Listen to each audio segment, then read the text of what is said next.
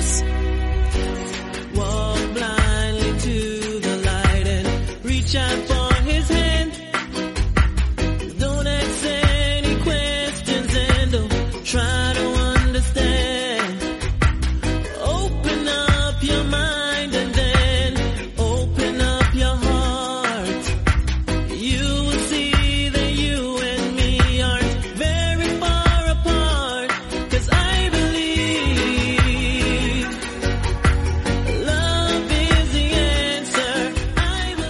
Buenas, bienvenidos todos a una nueva edición de MM Adictos.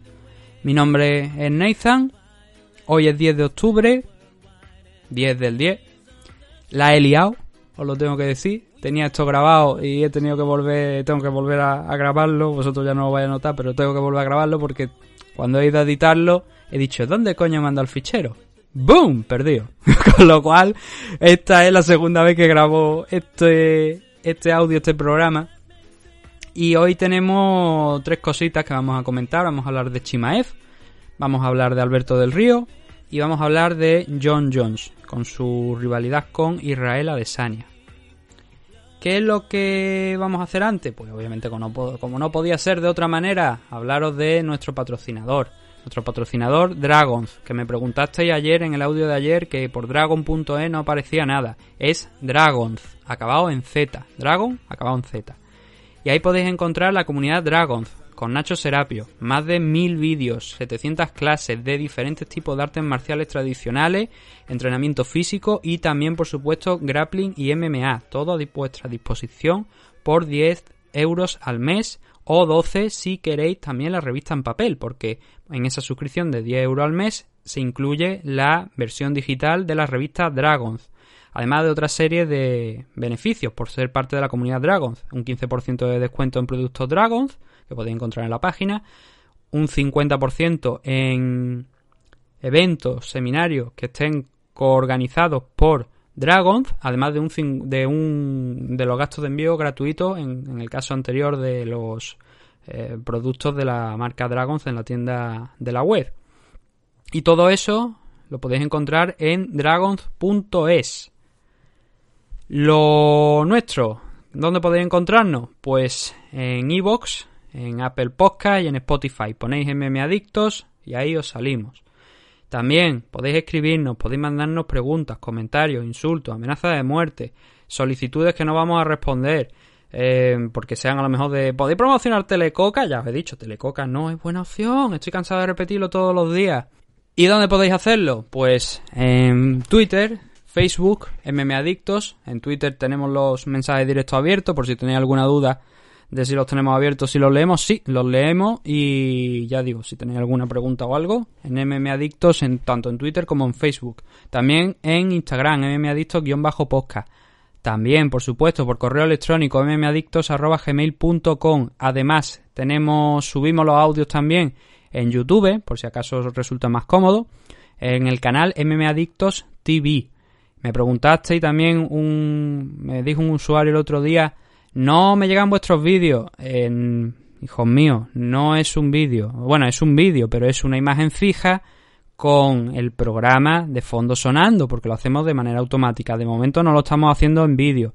En un futuro, si vemos que esto funciona, pues al menos aunque sea uno de los programas o un par de ellos al día, o sea, al día a la semana, igual los hacemos en vídeo, pero de momento lo que hay en, en YouTube es lo mismo que podéis encontrar en iVoox, pero a lo mejor hay gente que le interesa más YouTube, por lo que sea, no lo sé, pero nosotros también lo subimos ahí.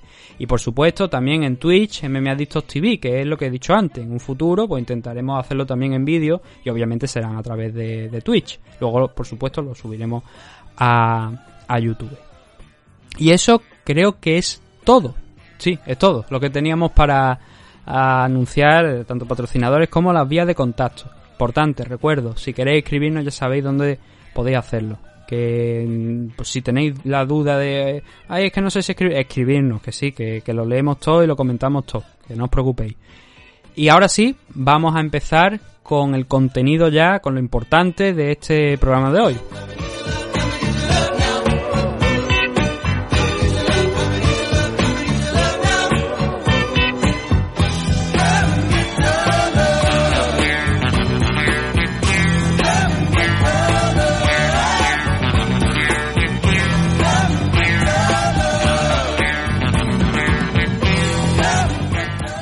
Primera de las noticias que tenemos que comentar hoy es... No son buenas noticias, las cosas como son. Y involucran a Alberto del Río, el, una de las figuras de los referentes de Combate América, pro wrestler, luchador de MMA. Y todo esto se remonta a mayo, cuando Alberto del Río fue detenido y puesto a disposición judicial porque se le acusaba de haber maltratado y as violado o asaltado sexualmente, como prefiráis decirlo, a su novia, a la persona con la que en ese momento pues estaba ah, de pareja.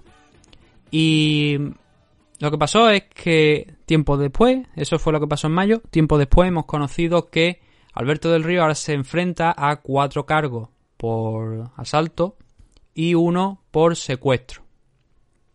Son casos muy graves, o sea, son cargos muy, muy graves.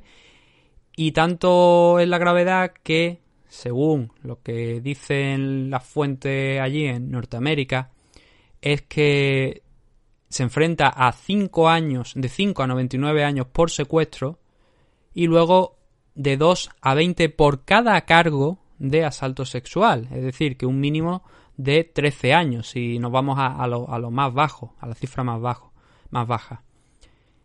Como digo, no solamente se, son eso, esas cosas de estos cargos de asalto sexual y, secuestro, sino que hay pruebas, porque la mujer documentó todo ante la, la policía, y el policía también vio, observó esas marcas que demostraban un poco, obviamente, la, las acusaciones, los cargos y el maltrato que había ejercido Alberto del Río sobre esta persona.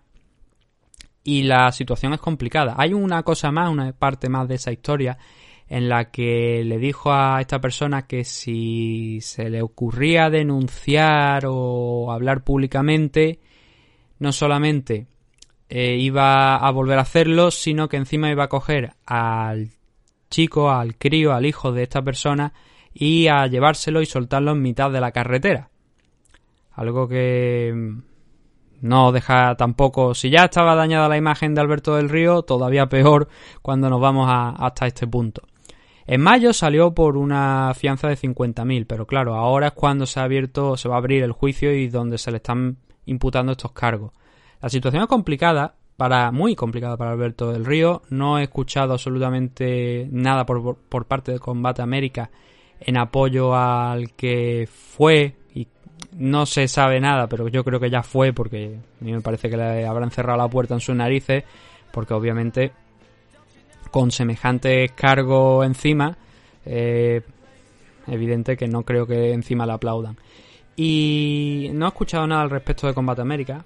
Pero claro, es, teniendo en cuenta que fue una de las figuras más importantes de allí, una, imagen pública, venía de WWE, la gente pues lo conocía y, ayudó a levantar Combate América, a crecer su popularidad, pero con este incidente lo lógico es que acaben dándole de lado. No es la primera vez que Alberto del Río tiene incidentes de violencia doméstica, de maltrato ya cuando estaba cuando había estaba a mitad de WWE entre entre su época en WWE y una vez fuera ya de la compañía él tuvo una relación con una chica que era pro wrestler también en la compañía que se llamaba el nombre de con el que salía al ring era Paige y tuvo una relación bastante tóxica con ella donde eh, múltiples eh, denuncias cruzadas, incidentes públicos, también algo de violencia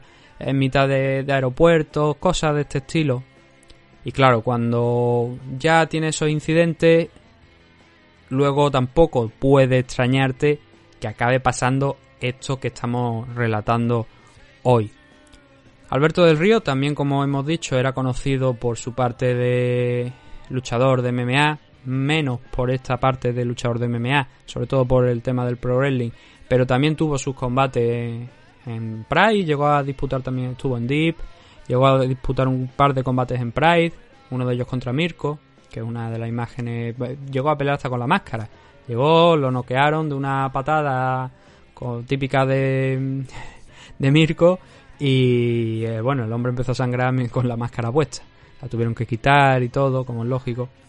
Y más recientemente, en 2019, fue cuando peleó contra Tito Ortiz, aquel combate infame que nadie quiere recordar, pero que sí, que por desgracia se acabó dando, que perdió, como no, no podía ser de otra manera. Y eso fue en diciembre del 2019, eso fue con lo que puso el punto y final a su carrera como luchador de MMA. Desde entonces, pues no se supo mucho, más que no eso que, que estamos relatando hoy, lo que pasó en mayo con ese incidente que ahora tiene estas causas pendientes que tendrá que ser la justicia la que mm, determine si tiene que ir a prisión o no. En aquel momento se salvó de la cárcel porque pagó esa fianza de 50.000 dólares, pero ahora parece que, oye, está bastante negro el futuro de Alberto del Río.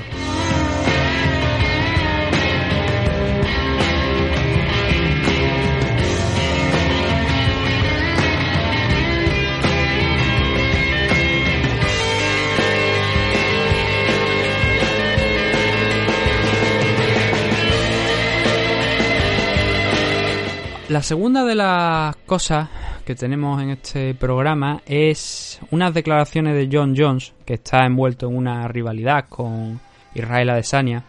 Van constantemente dándose de leche, no importa la hora a la que entréis en Twitter, si buscáis, si seguís a Israel Adesanya y John Jones, seguramente estaréis viendo constantemente mensajes cruzados entre uno y otro porque se están dando absolutamente con todo. Pero ha habido una cosa que es la que mm, tenemos que comentar aquí hoy. Hace años hubo una historia de Charles Sonnen, que fue Charles Sonnen el que lo mencionó, contando que una vez que fueron a hacerle un test de la usada al gimnasio, al Jackson Wink, John Jones respondió metiéndose debajo de la jaula, ocultándose incluso diciendo Charles Sonnen que no salió de aquella de aquella de aquel sitio hasta varias horas después, hasta prácticamente que se cerró el gimnasio y que la gente de la usada dijo, "Oye, pues nos tenemos que ir." Como bien sabréis, la, normalmente la usada obliga a decir en qué dónde estás, qué vas a hacer por el tema de que te piquen a la puerta o te vayan al gimnasio a, a visitarte para tomarte unas muestras por aquello de los test aleatorios. Y eso fue lo que pasó con, John Jones según Charles Sonnen. Pero años después hemos conocido de los dedos del propio John Jones a través de un tuit a Israel Adesanya que esa historia es verdad. Se escondió debajo de una jaula para evitar ser sometido a un test antidopaje. Según las palabras de John Jones, no fue de la usada, fue de la Comisión Atlética de Nevada.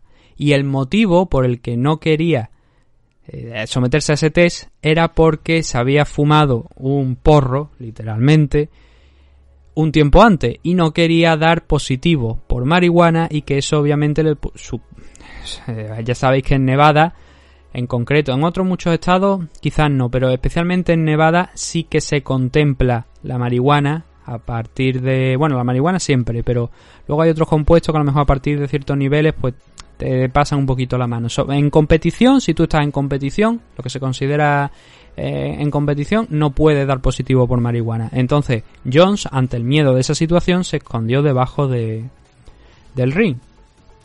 Y es más, fijaos lo que os digo, que el, si estamos hablando de, eh, la, de Nevada y de marihuana y de positivo, que hace pocos días se ha conocido que a un luchador le han quitado una victoria, creo que era Trevin Jones, me parece, le han quitado una victoria que consiguió hace unos meses allí en Nevada, en los eventos en el Apex porque dio positivo por marihuana, lo han pasado a un no contest. Es algo que en pleno 2020 es una lástima porque tampoco es que tú obtengas un beneficio real de, del uso de la marihuana antes de un combate, pero las normas son las normas. Y hay una página en la web de la usada muy bonita hablando del tema del CBD, de la marihuana y de todos los compuestos y tal y tal. Eso hay que leérselo y eso hay que respetarlo. Si no lo respetas, pues te cae esa sanción. Eso es así. De momento, hasta que se cambie la, la normativa, hay que cumplirlo. Y John Jones, sabedor de eso, optó por meterse debajo de la jaula. Con lo cual demuestra que esa historia es verdad, que no se la había inventado eh, Charlson en aquel momento. No se le dio mucha credibilidad porque, claro, Charlson. Charlson dijo que la primera vez que los Nogueira llegaron a Estados Unidos vieron un autobús e intentaron darle una, una zanahoria pensando que era un caballo, ¿sabes? Por eso digo a determinada historia de Charlson que no te puede llegar a creer, pero resultó curiosa y cómica y lo peor de todo es que Jones, en un alarde para mí de poca inteligencia, ha confirmado que eso era verdad. No puede ya ni la usada ni Nevada en echarle mano, pero es confirmar que si no llega a ser porque se escondió debajo de la jaula, le hubieran hecho un test por el que hubiera dado positivo, muy probablemente. Y eso es malo, eso es muy malo. Además, estamos viendo que Jones y e Israel Adesanya se están cruzando mensajes de todo tipo. Por ejemplo, Jones le puso una imagen de eh, cuando Alex Pereira le, le noqueó. Eh, o sea, Alex Pereira noqueó a Israel Adesanya en kickboxing. Israel Adesanya ha puesto multitud de vídeos, imágenes, de memes que no solamente es que haga él, sino que va haciendo la gente, por ejemplo. Uno de los, de los últimos era cuando estuvo delante del jurado con el traje naranja, la esposa, en uno de, de los últimos altercados que tuvo John Jones. Pues están constantemente en ese tira y afloja, dándose cera. Y es bastante entretenido, pero claro, detrás de esto hay una historia. Y es que John Jones e Israel Adesanya llevan tiempo enganchados, parece que se había enfriado durante un tiempo, pero después de la victoria de Jones, de, de Jones, perdón, de Adesanya frente a Costa, han vuelto a retomar esa rivalidad. Y Jones es quizá el que menos claro por el momento parece que tiene lo que quiere hacer en un futuro, porque como bien sabéis, va a saltar a la división heavyweight. ¿Cuál es el problema? Pues que la noche en la que Jan Blakovic derrotó a Dominic Reyes, él ya estaba diciendo, oye, pues igual bajo a la división light heavyweight. Después Israel Adesanya empezó a entrar con toda esta todos estos tweets y Jones ha picado. ¿Y por qué digo que ha picado? Porque evidentemente yo creo que esto toda persona con dos dedos de frente lo puede reconocer. Israel Adesanya es un maldito troll. El tío estará probablemente cada vez que Jones responde con alguna historia o enfadado o intentando replicar un poco lo que hace Adesanya, él estará en su casa en batín, con calzoncillos o sin calzoncillos, descojonándose de, de John Jones. Y eso creo que es una realidad, pero porque Israel Adesanya juega en esa liga. Hay gente que tú la insultas y él se descojona. A mí me pasa, a mí me insulta y yo me descojono. ¿Sabe? Y creo que es lo que está haciendo ahora mismo Israel Adesanya, descojonarse en la cara de Jones. Que sí, que tiene mucho interés un posible enfrentamiento entre ambos, que seguramente pues serían 205 libras. Pero ahora mismo yo creo que la cabeza de Jones debe estar centrada en lo que debe estar centrado, que es la división heavyweight. Va a debutar ahí en algún momento de a finales de año, ya no creo porque me da que no, no vamos a verlo hasta el 2021. Pero ese combate en la división heavyweight va a ocurrir, va a debutar ahí y después veremos. Si todo ese trabajo que está haciendo ahora, de repente lo quitamos para bajar otra vez a la división light heavyweight, ya sea para enfrentarse a Jan Blakovic por el cinturón, que yo creo que es algo que es que UFC mismo Dana White debería descolgar el teléfono y decir ni, en tus sueños, ni en tus mejores sueños vas a tocar tú otra vez ese título por el momento, porque no tendría sentido ninguno haber negociado con la compañía una salida, una subida a la división heavyweight para ahora volver a bajar a enfrentarte a Jan Blakovic, no tiene sentido.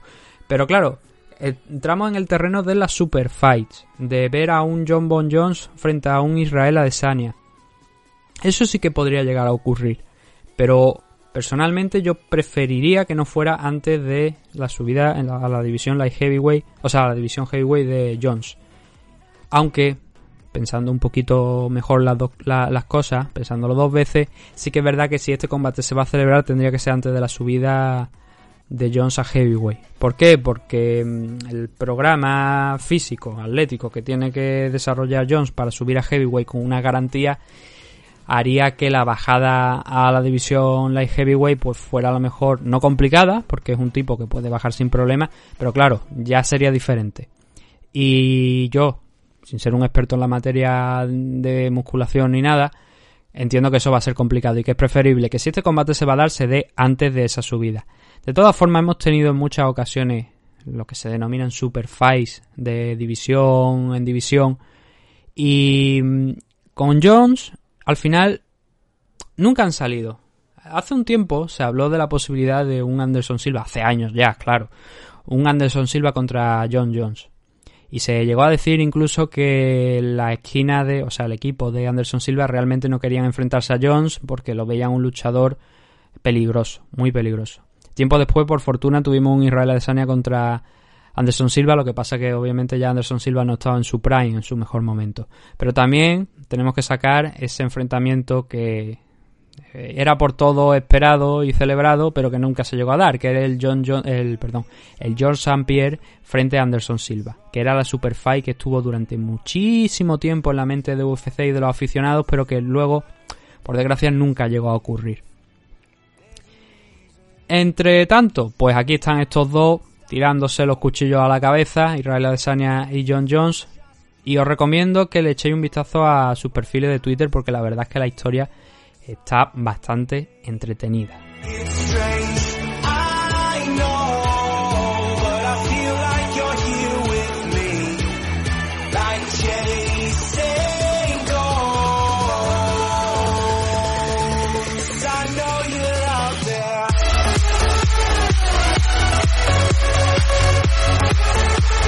Lo último que tenemos para el programa de hoy es la actualización que ha dado uno de los luchadores que ahora mismo está generando, yo creo, más terror dentro de, UFC. Estamos hablando de Kansat Chimaev, de el ruso, que bueno, ruso barra sueco, realmente sueco, pero como bien sabéis nació en Rusia. Y es que Chimaev ha tenido una llegada a UFC brutal, tres combates, tres victorias, a cada cual mejor. Viene de noquear a Gerald Merhaer en poquísimo tiempo. Y...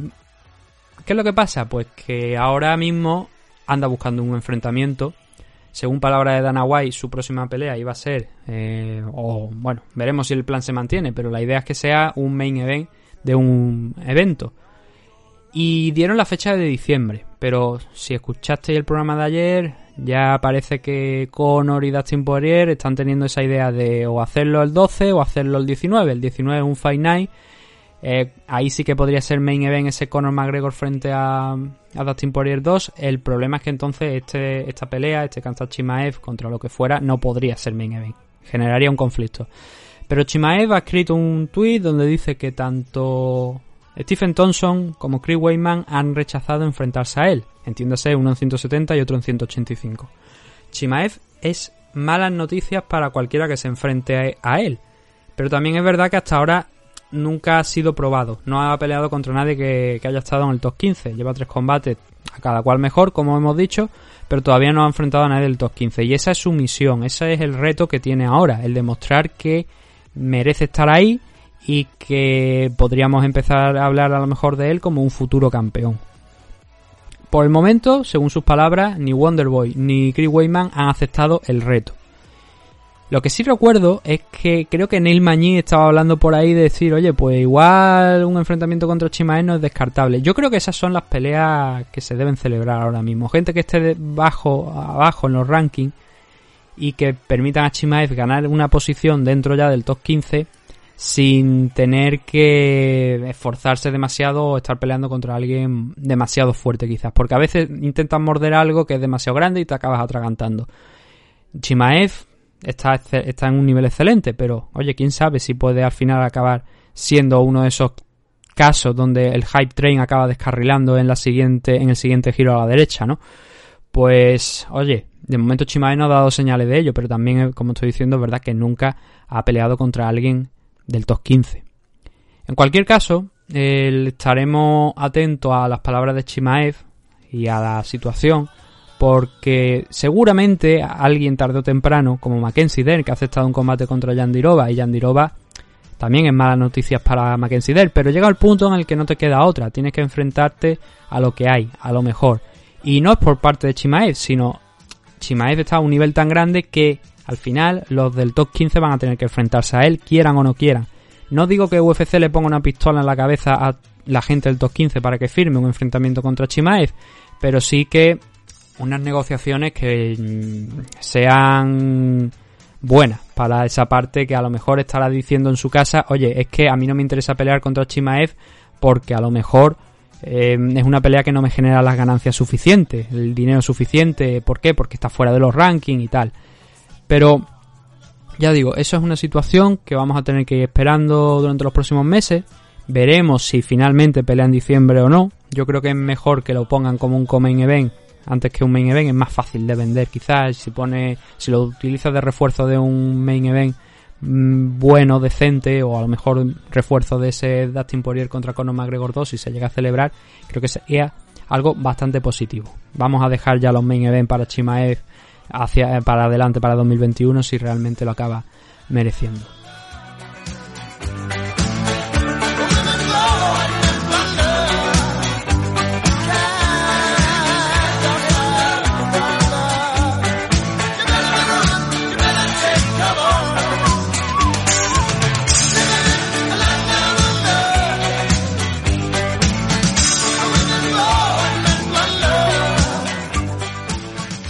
Lo que ya vamos a hacer va a ser despedirnos en este MM Adictos de hoy. Y simplemente daros las gracias a todos por habernos escuchado. Recordaros que mañana volveremos con ese análisis del UFC Fire Island 5 que se celebra esta noche. Con Ilia Topuria y el main event de Marlon Moraes contra Cory Sanhagen. Y ya el lunes preveo, si puedo, si no hacemos alguna que otra noticia, pero preveo que por lo menos hablemos de un par de combatitos del evento de Bellator que se está celebrando ahora mismo, conforme estoy grabando esto, en Francia. Hasta entonces, solamente me queda daros las gracias, recordaros que mm, tenemos mucho más MMA Adicto disponible, tenéis cinco programas a lo largo de estas semanas por si no lo habéis escuchado todavía. Y nada, nosotros volveremos eh, mañana con mucho más MMA Adicto, muchas más noticias, mucho más combate, mucho más eventos, mucho más MMA Adicto aquí con un nuevo programa. Un saludo a todos y gracias por escucharnos.